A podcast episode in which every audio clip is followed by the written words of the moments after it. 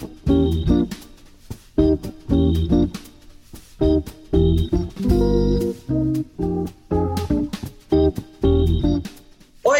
Começa agora mais um episódio do seu podcast preferido. Eu sou a Júlia Sobreira, falando aqui diretamente do Rio de Janeiro. Quem me acompanha nessa jornada é Márcia Luciana, direto da Paraíba. Oi, Márcia. Oi, Júlia. Vamos lá para mais uma viagem colorida com as Beneditas. Direto de Sobral, no Ceará, Glorinha e Tel. Oi, Glória, tudo bem? Oi, oi. Vim hoje com o Tel, tá aqui, ó, querendo participar e Beneditar com a gente. Coisa boa. Fechando esse time maravilhoso, Vivian Satiro, direto de São Paulo. Fala, Vivian. Oi, Júlia, Márcia Glória, tudo bem? Sabadão de carnaval, animação, só que não. Bora lá, meninas.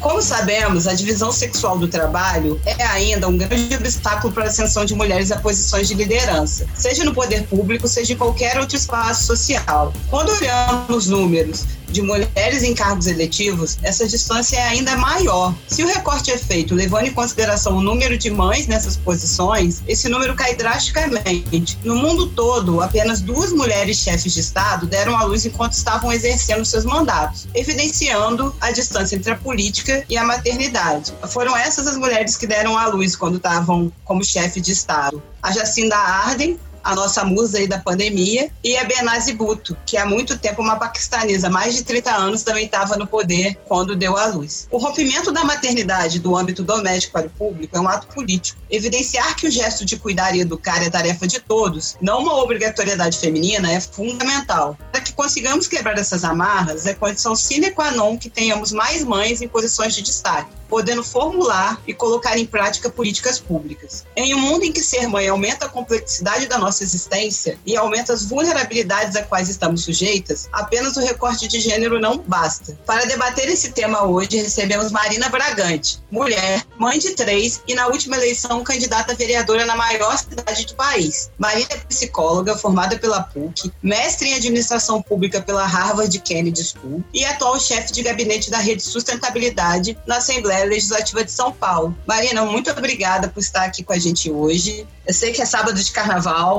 você queria estar pulando carnaval, mas como a gente não tem essa opção, bem-vinda, um prazer te receber aqui. Obrigada, obrigada, Júlia, Glória, Márcia, Vivi, pelo, pelo convite. Eu sou ouvinte do Beneditas, então é um prazer e uma honra estar aqui com vocês. Ah, e para falar de um tema que para mim é, é, super caro e quanto mais tempo passa, assim, da minha experiência de maternidade, mais ele fica evidente o quão importante é a gente parar para pensar e falar sobre isso. E o meu marido faria uma correção, que ele fala assim: você não é mãe de três, você é mãe de trigêmeos, porque isso faz muita diferença.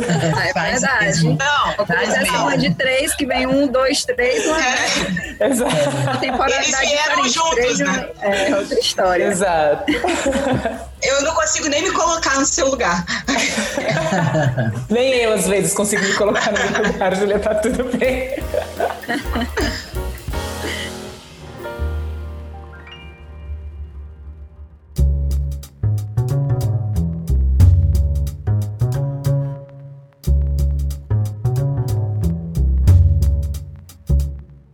Eu acho que eu posso começar então, Marina, porque eu sou mãe também, recentemente, né? Sou psicóloga, como você também. Eu estou aqui vivendo e às vezes eu digo que estou sobrevivendo ao puerpério, que é uma experiência muito visceral de reinvenção pessoal e também profissional. Eu acho também que é um momento onde a gente expõe nossas crises, né, de identidade. Eu me vejo muitas vezes com muita força e muitas vezes também extremamente vulnerável. Acho na primeira semana de vida dela e minha primeira semana enquanto mãe, eu chorei todos os dias, às vezes de exaustão mesmo, outras vezes de alívio, para tentar dar uma respirada, né? Ir ali para debaixo do chuveiro, colocar aquilo tudo para fora. Porque, ao mesmo tempo que é uma experiência de muita amorosidade, isso a gente não pode negar, é também uma experiência que carrega muitas dores. E essas dores são, na grande maioria das vezes, colocadas ali de lado, né? Tanto pela estrutura que a gente vive, que é extremamente patriarcal nesse sentido, coloca as nossas dores em segundo plano, e nós, dentro dessa estrutura, a gente também, algumas vezes, esconde essas vulnerabilidades para se mostrar no lugar de mulher de força, né? As mulheres trabalhadoras, inclusive, passam por uma sobrecarga de trabalho, porque cuidar de criança dá muito trabalho. A gente pensa que gestar é uma experiência que é única, singular, mas ela também é uma experiência plural pensar em criar uma pessoa, né, uma experiência que deveria ser coletiva. E muitas vezes, dentro da estrutura que a gente vive, isso fica a cargo das mulheres, na grande maioria das vezes. Nesse sentido, Marina, como é que você, na tua experiência de vida, mãe de trigêmeos, como você trouxe, mas também enquanto uma mulher trabalhadora, como é que você percebe, dentro de uma estrutura desigual, como é o nosso país, que a maternidade atravessa a trajetória das mulheres no Brasil? Nossa, só na sua introdução tem muita coisa que eu queria ir comentando, assim. De fato é um plural, porque é muito diferente pensar em mim, uma mulher branca de classe média alta de 40 anos, eu tinha 39 quando os meus filhos nasceram. Como é que eu lido com isso? Como é que a minha rede me ajuda nesse processo? E pensar quando os meus filhos estavam com não sei, uns sete meses, oito meses, a babá deles engravidou. Então eu tinha muito próximo de mim uma mulher começando uma gestação de uma classe social diferente. Então eu fui me dando conta assim de que a experiência de viver a gestação, a minha experiência era muito diferente da da Joyce que é a babá das crianças. o processo de entender meu corpo, de sentir, me permitir sentir coisas diferentes, e me permitir, às vezes, querer ficar na cama. E eu estava trabalhando. Uma parte eu estava estudando, terminando o mestrado, e outra parte eu estava trabalhando no final da gestação, assim. Mas de entender o que, que era aquele turbilhão de coisas que eu estava sentindo, a Joyce não tinha esse espaço, assim. Eu ficava, eu fiquei muito sensibilizada com isso. Eu ficava, Joyce, mas como é que tá a sua relação com o seu corpo? Como é que você está pensando isso? Como é que você está sentindo isso? E não é que ela não sente, né? Porque é físico. As pessoas sentem, mas não tem espaço para se permitir sentir. Então é isso, são muitas mulheres e muitas vidas diferentes. E nesse processo também a relação com o trabalho também é muito diferente. Eu sempre dou o exemplo de que quando as minhas crianças nasceram, eles nasceram dia 18 de outubro de 2018. Dez dias depois, a gente teve o segundo turno da eleição presidencial. E bizarro, porque eu fiquei feliz que eles nasceram na era Temer, só porque numa relação assim com quem era o presidente quando você nasceu. Olha que bizarro. Mas enfim. E eu trabalhava como assessora parlamentar no Congresso do Floriano Pedro, que era um deputado federal que não foi eleito. Então, quando eles nasceram, eu entrei em licença maternidade e ficaria desempregada quando acabasse a licença. Foi bem angustiante, assim. Mas daí, quando eu estava com dois meses de licença maternidade, a Marina Elô, que tinha sido eleita deputada estadual, veio na minha casa conhecer as crianças e me convidou para ser chefe de gabinete dela. Isso é uma experiência muito singular, porque eu tinha trigêmeos, eu estava amamentando no segundo mês de licença e eu fui convidada para assumir um cargo de liderança. Não existe, essa não é a realidade, né, das muitas mulheres. Então, como é que as camadas de privilégio elas também vão se encontrando na vida dessas mulheres e acho que isso é muito importante da gente debater. Para mim, a Joyce é um exemplo muito próximo, né? Então eu sempre uso ela e já combinei com ela, tipo, Joyce, quando eu falar de maternidade, eu vou falar de você também. Posso? Ela falou, pode. Então, só pra ter. A Joyce teve a Valentina, que é a filha dela, no meio da pandemia. No meio, não, no começo da pandemia, em abril. E aqui na minha casa começou a pandemia, Joyce, fica em casa. Licença maternidade, mas quando acabou a licença maternidade, eu falei, você fica em casa. Não, mas não tem nenhuma chance de eu colocar você no ônibus para vir trabalhar aqui em casa. E a Joyce entendeu, ela já me conhecia, então ela entendeu que era esse processo, mas de a cada 15 dias ela falou assim, Marina, você quer que eu volte a trabalhar? Porque ela tinha medo de perder emprego, né? Porque esse medo existe. Perder emprego significa não ter recurso para alimentar o seu filho. Essa relação com o trabalho, ela é muito agressiva, na maioria das vezes, a minha sensação é essa. É, a gente fica com muito medo de, de perder emprego, mas daí você abre mão de momentos super, super importantes para o desenvolvimento do seu filho e para o seu desenvolvimento como mãe, assim, como você vai se reconectando com, com o seu corpo, né? É, e a gente não fala disso. E muitas vezes quando a gente fala disso em políticas públicas, acho que a gente peca porque tem que entender o lugar da mulher e tem que entender o lugar da criança. Então, quando a gente fala da creche, por exemplo, aqui em São Paulo tem uma discussão de se a criança pode frequentar a creche perto do trabalho da mãe. Que é uma discussão que você fala, pô, é, é legal, né? Poder estar tá próximo do seu trabalho, quando você sai, você está mais perto de pegar seu filho, você não perde o tempo do, do transporte, que aqui em São Paulo às vezes dura duas, três horas. E daí, quando você pensa na criança, significa que a criança fica duas horas dentro de um ônibus lotado, sardinha, lata de sardinha. Como é que a gente está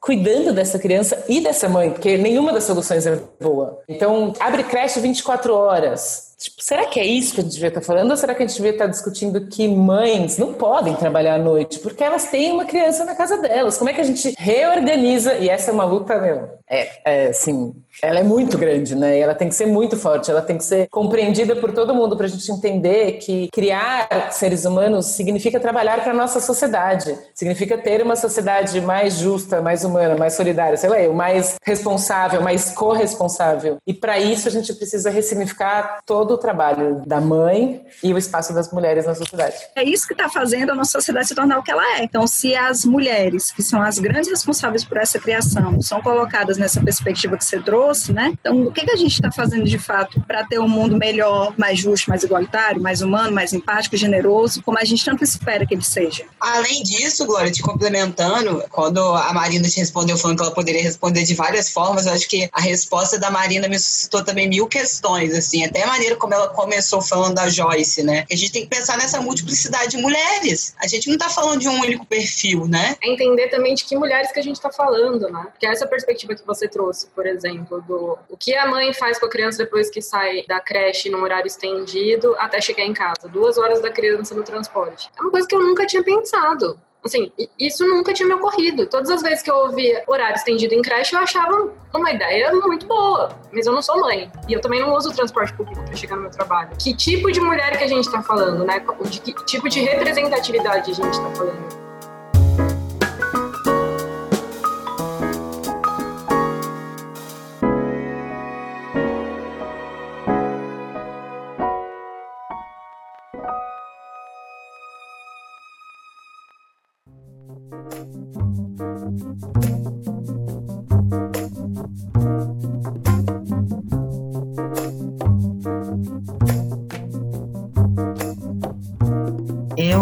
Sou mãe de dois filhos hoje adultos, João e Flora. Mas eu trabalho desde os 17 anos, ou seja, muito antes de, de ter meus filhos. E quando eu engravidei de Flora, eu tinha 23 anos, sou. E eu trabalhava numa escola que era uma escola muito tchan aqui, tinha muito filho de estrangeiro, de gente de São Paulo, do Rio, uma escola construtivista, toda bacana, mas eu me sentia o tempo todo é, ameaçada depois que eu engravidei. E eu decidi não tirar a licença gestante, porque eu tive medo de perder o emprego. E naquela época, eu não me lembro como era, mas a licença gestante era um tiquinho, não era o que é hoje, né? Não me lembro bem como era, mas era uma coisinha pouca. Mas eu decidi não tirar, porque eu digo, se eu tirar, quando eu voltar, ela não vai me querer mais, porque a dona da escola fez tudo para que eu não engravidasse, assim, conversava e tudo nesse sentido de você é muito nova, não caia nessa besteira, não sei o quê. Enfim, eu engravidei e fiquei insegura e fui trabalhar. Quando encerrou o ano letivo, no ano seguinte eu não fui recontratada, ou seja, nem adiantou. Eu perdi o emprego.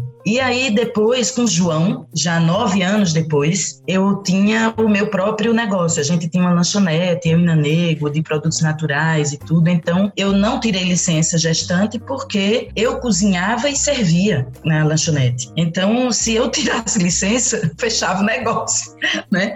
Então, são muitas realidades, são muitas mulheres diferentes e a gente tem as leis. De fato, a gente já percorreu uma grande estrada, mas a gente tem talvez uma maior ainda pela frente, não sei, porque são realidades que vão mudando o tempo todo. Mas o que eu vejo é que, mesmo que a lei proteja a mulher, que em tese acolha ela no espaço de trabalho, com direitos, etc., etc., na prática, não é isso que funciona as mulheres ainda são vistas muito pelos empregadores com muita insegurança. Daqui um pouco vão engravidar, né? Daqui um pouco vão parir, né? Daqui um pouco estão menstruando com cólica, com dor, não vem trabalhar, daqui um pouco está de TPM, jogando lápis na cara da gente, daqui um pouco não sei o quê. Então, nós somos vistas assim. O que é que a gente pode propor enquanto mulheres que efetivamente funcione. Porque de fato o que a gente tem até hoje de conquistas, elas não nos dão segurança. Nossa, eu não tenho uma resposta, mas eu fico pensando que isso que você trouxe é como é que a gente muda a nossa cultura, né? Que também é errado a gente achar que só nós, mães, podemos cuidar dos nossos filhos. Então, como é que a gente coloca os homens como participantes efetivos, né, e naturais dessa criação? Isso é um exercício feminino, masculino e de todos nós. Porque aí também o homem também vai ser enxergado como alguém que vai ter que sair mais cedo para pegar o filho na escola. O filho ficou doente, é ele que vai, não é a mãe, enfim. Tem um lugar aqui pra gente já é natural, que é da mulher, e que a gente nem se permite muitas vezes pensar que o homem que trabalha também é tão responsável quanto eu, né? O pai também é responsável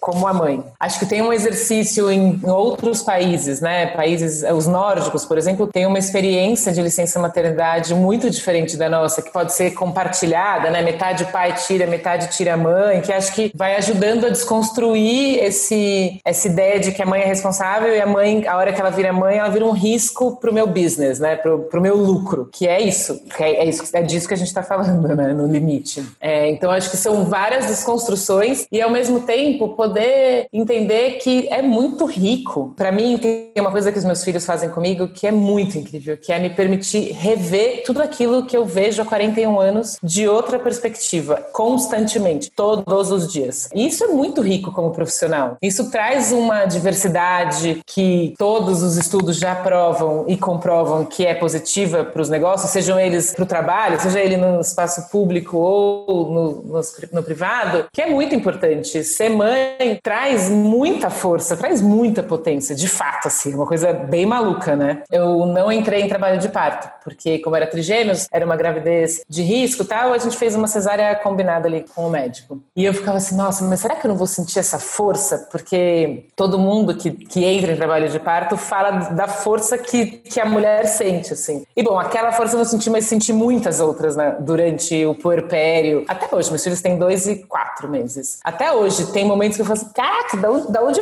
isso aqui que eu tô sentindo e como é que eu faço com isso? E a gente não consegue ver isso como potência ainda, né? É muito maluco o quão forte é esse mundo que foi tirando a nossa capacidade de ver o que tá acontecendo na nossa frente. Acho que esse exercício de ter mais mulheres no poder, ele não é só importante porque a gente reconfigura o espaço de discussão, mas a gente reconfigura o espaço da sociedade toda, como é que a sociedade se comporta. E não é só no poder público, é também né, nas empresas, tem mulheres que, que ocupam esses espaços e reconhecem que, putz, a sua funcionária tá passando a mesma coisa que você passou, ou que a sua mãe passou, ou que a sua melhor amiga passou, porque não, nem todo mundo precisa ser mãe, né? A gente tem outras experiências que podem ser tão ricas quanto, assim. Acho que esse, para mim, é, um, é uma das coisas que me deixa um pouco mais tranquila de que é possível a gente fazer a mudança que a gente quer, assim. Ela vai ser daqui a muito tempo, mas ela vai, vai construindo, né? Um degrau em cima do outro, em cima do outro, para a gente conseguir mudar. Também acho, concordo contigo. Eu acho que é uma mudança que já está em curso, né? Agora vai levar um tempão, mas eu acho que o que pode acelerar um pouco essa mudança é justamente essa consciência nossa, desse nosso poder, né? Dessa nossa força, dessa coisa poderosa que, que sai, extrapola a maternidade e vai para a vida da mulher trabalhadora, da mulher agente social né, da mulher. Enfim, eu acho que realmente a gente precisa fazer esse nascedouro dessa força ser reconhecida primeiro na gente também, né? Talvez seja uma oportunidade que a gente tem de envolver esses homens na paternidade, de fato, porque isso vai contribuir para que as mudanças que a gente está dizendo aqui, de fato aconteçam. Uma licença paternidade de sete dias é vergonhosa. Se meu companheiro de fato só tivesse sete dias comigo, seria muito ruim para mim, óbvio, mas seria ruim para ele para a relação que ele tem hoje com o Theo. A construção da paternidade existe tempo, porque exige formação de vínculo. Essa criança precisa entender que, além da mãe, existe né, outras figuras sociais que ela vai ter contato no mundo. E o pai, ou a outra mãe, né, porque isso também acontece, é uma figura de muito poder nesse sentido. Então, acho que talvez quando a gente começar a envolver mais as figuras masculinas nisso, conversar mais sobre abandono paterno, né, entender por que, que isso acontece e como é que hoje a gente se organiza enquanto política pública para olhar para esse lado também, porque as mulheres estão sobrecarregadas não é à toa. Né? Estruturalmente, a gente está dando dando muito espaço, né, para esses homens escolherem não serem pais. E é uma escolha que a gente não pode ter. A gente até pode querer, mas no Brasil isso não é possível. Eu fiquei muito chateado por viver num país onde uma mulher não tem a possibilidade de escolher se ela quer ser mãe ou não. Os homens têm essa possibilidade, né, de escolher se querem ser pais ou não querem ser pais. Eu acho que esse movimento das mulheres e dos homens, né, no exercício da paternidade e da maternidade também é um movimento político.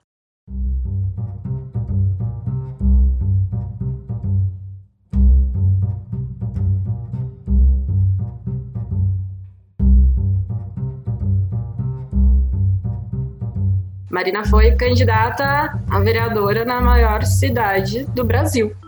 A sua campanha especificamente teve algumas camadas de dificuldade, né? Era sua primeira campanha, então você não era uma figura conhecida. Com três crianças pequenas, né? Se os meninos têm dois e quatro agora, você falou, então a gente vai falando de crianças de menos de dois anos, quando você iniciou a, a campanha. Claro, de nós quatro, provavelmente eu sou a única que acompanhou a sua campanha de perto, porque eu moro em São Paulo. E eu vi a, as suas publicações e ficava te acompanhando e tal, e sempre eu via as crianças nesse ambiente. Como é que separa o, o público do privado? Como é que separa o gabinete da casa? Certamente essa divisão para elas é, é, muito menos clara, mas como é que você enxerga isso, né? Como é que a gente traz as crianças para essa discussão, para esse debate, mas respeitando o, a ideia de que a casa e o local público, né, a casa e o trabalho, eles não devem ou não podem se misturar. Eu não entendo muito como é que a gente faz essa divisão, né?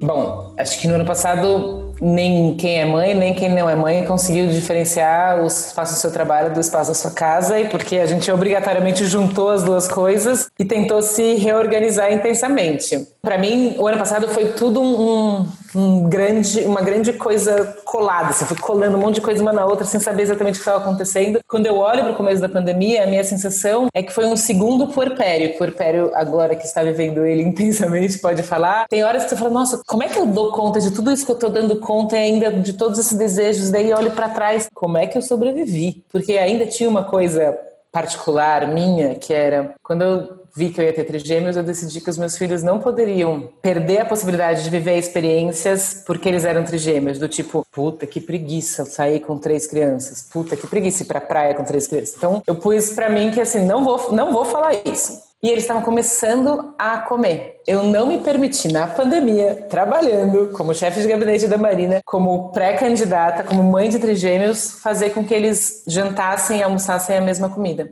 Então eu cozinhei a cada refeição uma comida diferente, com sabores diferentes, para eles poderem experimentar. Foi insano, foi insano. Mas no começo, quando eu, quando eu tava no gabinete da Marina, né, quando a gente, pré-pandemia, eu comecei a trabalhar, eles tinham cinco meses. E daí o meu marido, a gente tem uma rede de apoio gigantesca, assim. Tinham 14 adultos que me ajudavam a organizar os meus filhos pré-pandemia. E daí, quando era o dia da minha mãe e do meu marido, eles levavam as crianças lá na, na Leste para eu amamentar e tal. E de novo, você falou aqui e vou repetir: eu trabalho no gabinete de uma mulher que é mãe e que tem a pauta da primeira infância como prioritária, ou seja, a gente tem um olhar muito, muito desenvolvido para isso, assim, de como é que a gente faz um espaço para as crianças virem, em que momentos a gente vai fazer os eventos para garantir que as mães possam vir, e se vier criança tem que ter fruta, tem que ter comida que elas possam comer e que a gente seja adequado, e tem que ter alguém que converse com elas, jogue, enfim. Em todos os momentos, o gabinete da Marina, o mandato da Marina faz esse esforço de pensar nas mães e nas mulheres e nas crianças. E lá com a gente tinha uma outra mãe, que é a Thais Ferreira, foi eleita vereadora no Rio de Janeiro agora pelo PSOL. E quando a gente começou, a Thais tinha uma fala que é ser mãe é um ato político, ser mãe é um ato político, ser mãe é um ato político. E no começo, será e tal. E é, né? É um ato político. É pensar sobre o que, que eu posso fazer com os meus filhos e que as outras mães não podem, e como é que a gente vai encontrando o meio do caminho aí para elas poderem fazer mais. Como é que eu faço para estipular um horário de trabalho que eu possa conviver com os meus filhos também? Porque senão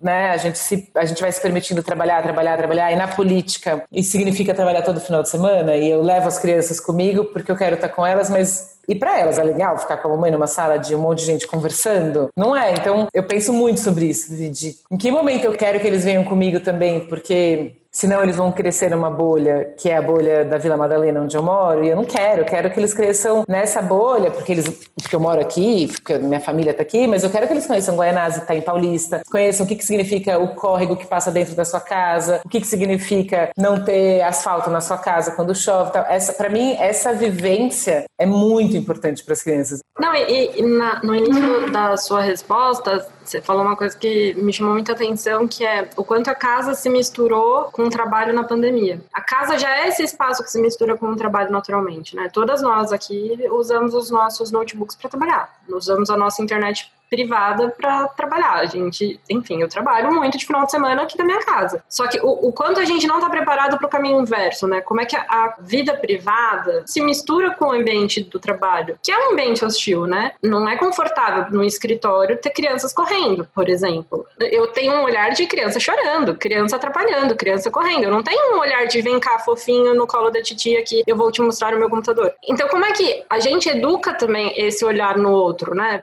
A Márcia tá rindo de mim, né? Tipo, a, a, a, tia fofa. Pra mim, a Marina é uma mega professora desse, desse olhar, assim. Quando ela me chamou, era dezembro, e daí eu fiquei de 23 de dezembro a dia 15 de março, tipo, super angustiada, porque eu não conhecia muito a Marina. A gente tinha se visto, sei lá, cinco vezes, a gente fazia parte de grupos próximos. Quando ela tinha sido candidata a vereadora, eu fiz campanha para ela, mas sem conhecê-la. E ser chefe de gabinete significa que você tem que estar muito alinhada, né, com essa pessoa, porque ela vai sair e você vai cuidar de tudo que tá acontecendo no nome dela, no mandato dela. Então eu tava muito angustiada. E daí eu ficava assim: vamos tomar um café? É, onde você tá que eu vou aí te encontrar? E ela só me dando bypass. Eu falava pro meu marido: tipo, será que, será que eu tô viajando? Será que ela não quer? Será que ela não quer me conhecer? Será que ela desistiu? Sei lá. E daí, um dia ela tava na Assembleia e eu falei, meu, quer saber? Tô indo pra lá. E cheguei na Assembleia assim, o que você tá fazendo aqui? Eu falei, não, eu vim conversar com você, porque eu preciso te entender melhor, eu preciso escutar você. Para mim é muito importante essa sensibilidade, assim, de sentir, olhar para você e saber o que você tá pensando para conseguir executar o que você quer que aconteça aqui no seu gabinete. E daí a gente tava voltando para casa, ela falou assim, se você não vai respeitar a sua licença maternidade,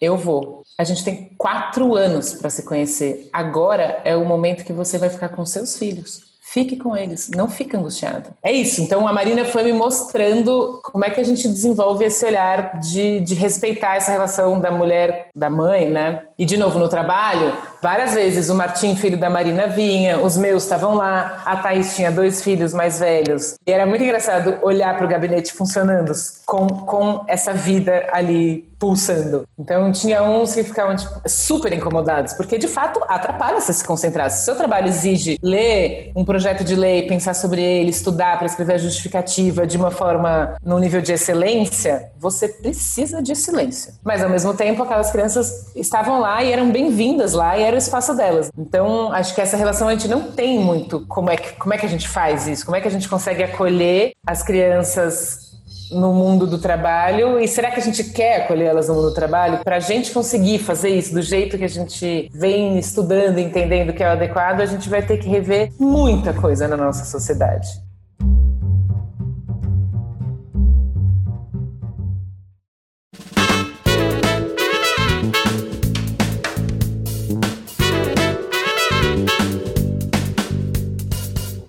Gente, esse foi mais um episódio do Benedita. Sigam a gente nas redes sociais. O nosso Instagram é bené.ditas. O nosso e-mail, beneditos.podcast.gmail.com. Dúvidas, sugestões, críticas, estamos sempre abertas para receber e vai ser um prazer responder vocês. Marina, muito obrigada por você estar aqui com a gente hoje. Foi um prazer te receber, aprendi muito. Acho que falar sobre a maternidade com uma mulher que vive isso, adorei quando você falou que você é mãe de trigêmeos, porque mostra a complexidade desse quadro. Acho que você pode dividir com quem quiser te seguir também, que eu acho que deve ter aprendido tanto quanto a gente, suas redes sociais, enfim, como as pessoas podem falar com você. Eu que agradeço, é um prazer participar. Podem me chamar quando vocês quiserem, eu adoro. Eu tô no Instagram, que é Marina Bragante, e tem uma coisa, eu faço um podcast que surgiu durante a minha campanha e é com meninas e é sobre meninas e política. E esse também é um podcast legal, se vocês quiserem seguir. A gente, o nosso podcast chama Ninguém Pediu Nossa Opinião, mas E a gente tem o Instagram que chama Meninas e Política. E acho que esse é um jeito mais fácil de me encontrar. Depois estou no Facebook com Marina Bragante também. Foi um prazer, meninas, mulheres. Muito obrigada, viu? Força para vocês.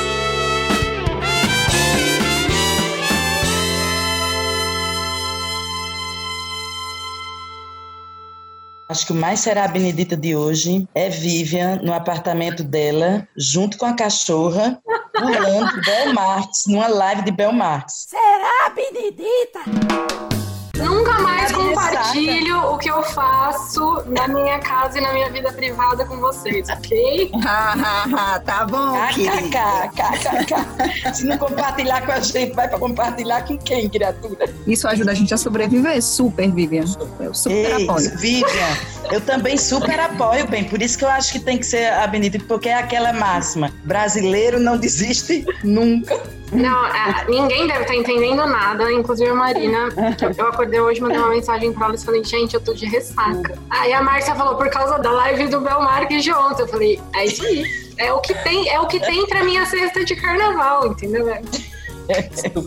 É essa resistência que a gente precisa ter, né? A gente tem que continuar resistindo, esses encontros são maravilhosos e é isso, a gente tem que resistir do jeito que a gente tem. É óbvio que esse silêncio carnavalesco é algo que é muito significativo, que, na minha opinião, é, ma é a maior festa da expressão da cultura brasileira. É quando a gente bota a nossa fantasia, a gente vai pra rua, a gente sai abraçando todo mundo. E perder isso é muito sensível, porque de fato é algo que envolve todo mundo. Eu moro no Rio, então aqui tem muito carnaval de rua, assim. Eu saio na minha portaria, seja é levada por um bloco, onde você vê você tá abraçada com ambulante, com quem você já tá fazendo amigo de infância. E não ter isso é muito triste, mas que a gente não perca a capacidade de festejar. É, eu acho que a gente tem que festejar, a gente tá vivo, a gente tem esses encontros, a gente tem pessoas que a gente ama por perto, a gente tem o Belmar, né, Vivi?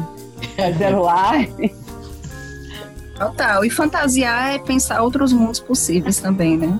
Fantasiar, a gente ainda manter a possibilidade de ser outro, de sonhar com algo maior também. A gente coloca aquela fantasia, a gente tem certeza que a gente virou aquilo ali que a gente se fantasiou. A gente brinca, né? Carnaval é a expressão da nossa alegria porque é a oportunidade que a gente tem de experimentar ser outro, né? De sonhar ser outro também, de dar alegria e do compartilhamento. Eu acho que a pandemia também nos isolou tanto, né? Que a gente aos poucos foi ficando mais individualista do que já éramos. Então é a oportunidade também da gente perceber que vive em e com outras pessoas que o vínculo tá aí, estamos aqui, estamos juntos ainda, né? Tem uma outra coisa que enquanto você falou, eu estava pensando, e agora eu já esqueci. Ser mãe traz isso também, às vezes. Tipo, eu não durmo, né? Faz dois anos e dois meses, sei lá, quatro meses, que eu não durmo de Então... Deixa eu te dizer que esse não dormir vai demorar mais um pouco, viu? Flora tem 32, João tem 23, eu também não durmo. Oxi, obrigada por avisar. Eu estou aqui com 40 e poucos dias, na expectativa que essa criança vai crescer e o meu sono vai voltar, mas não vai, né, Márcia? Ok.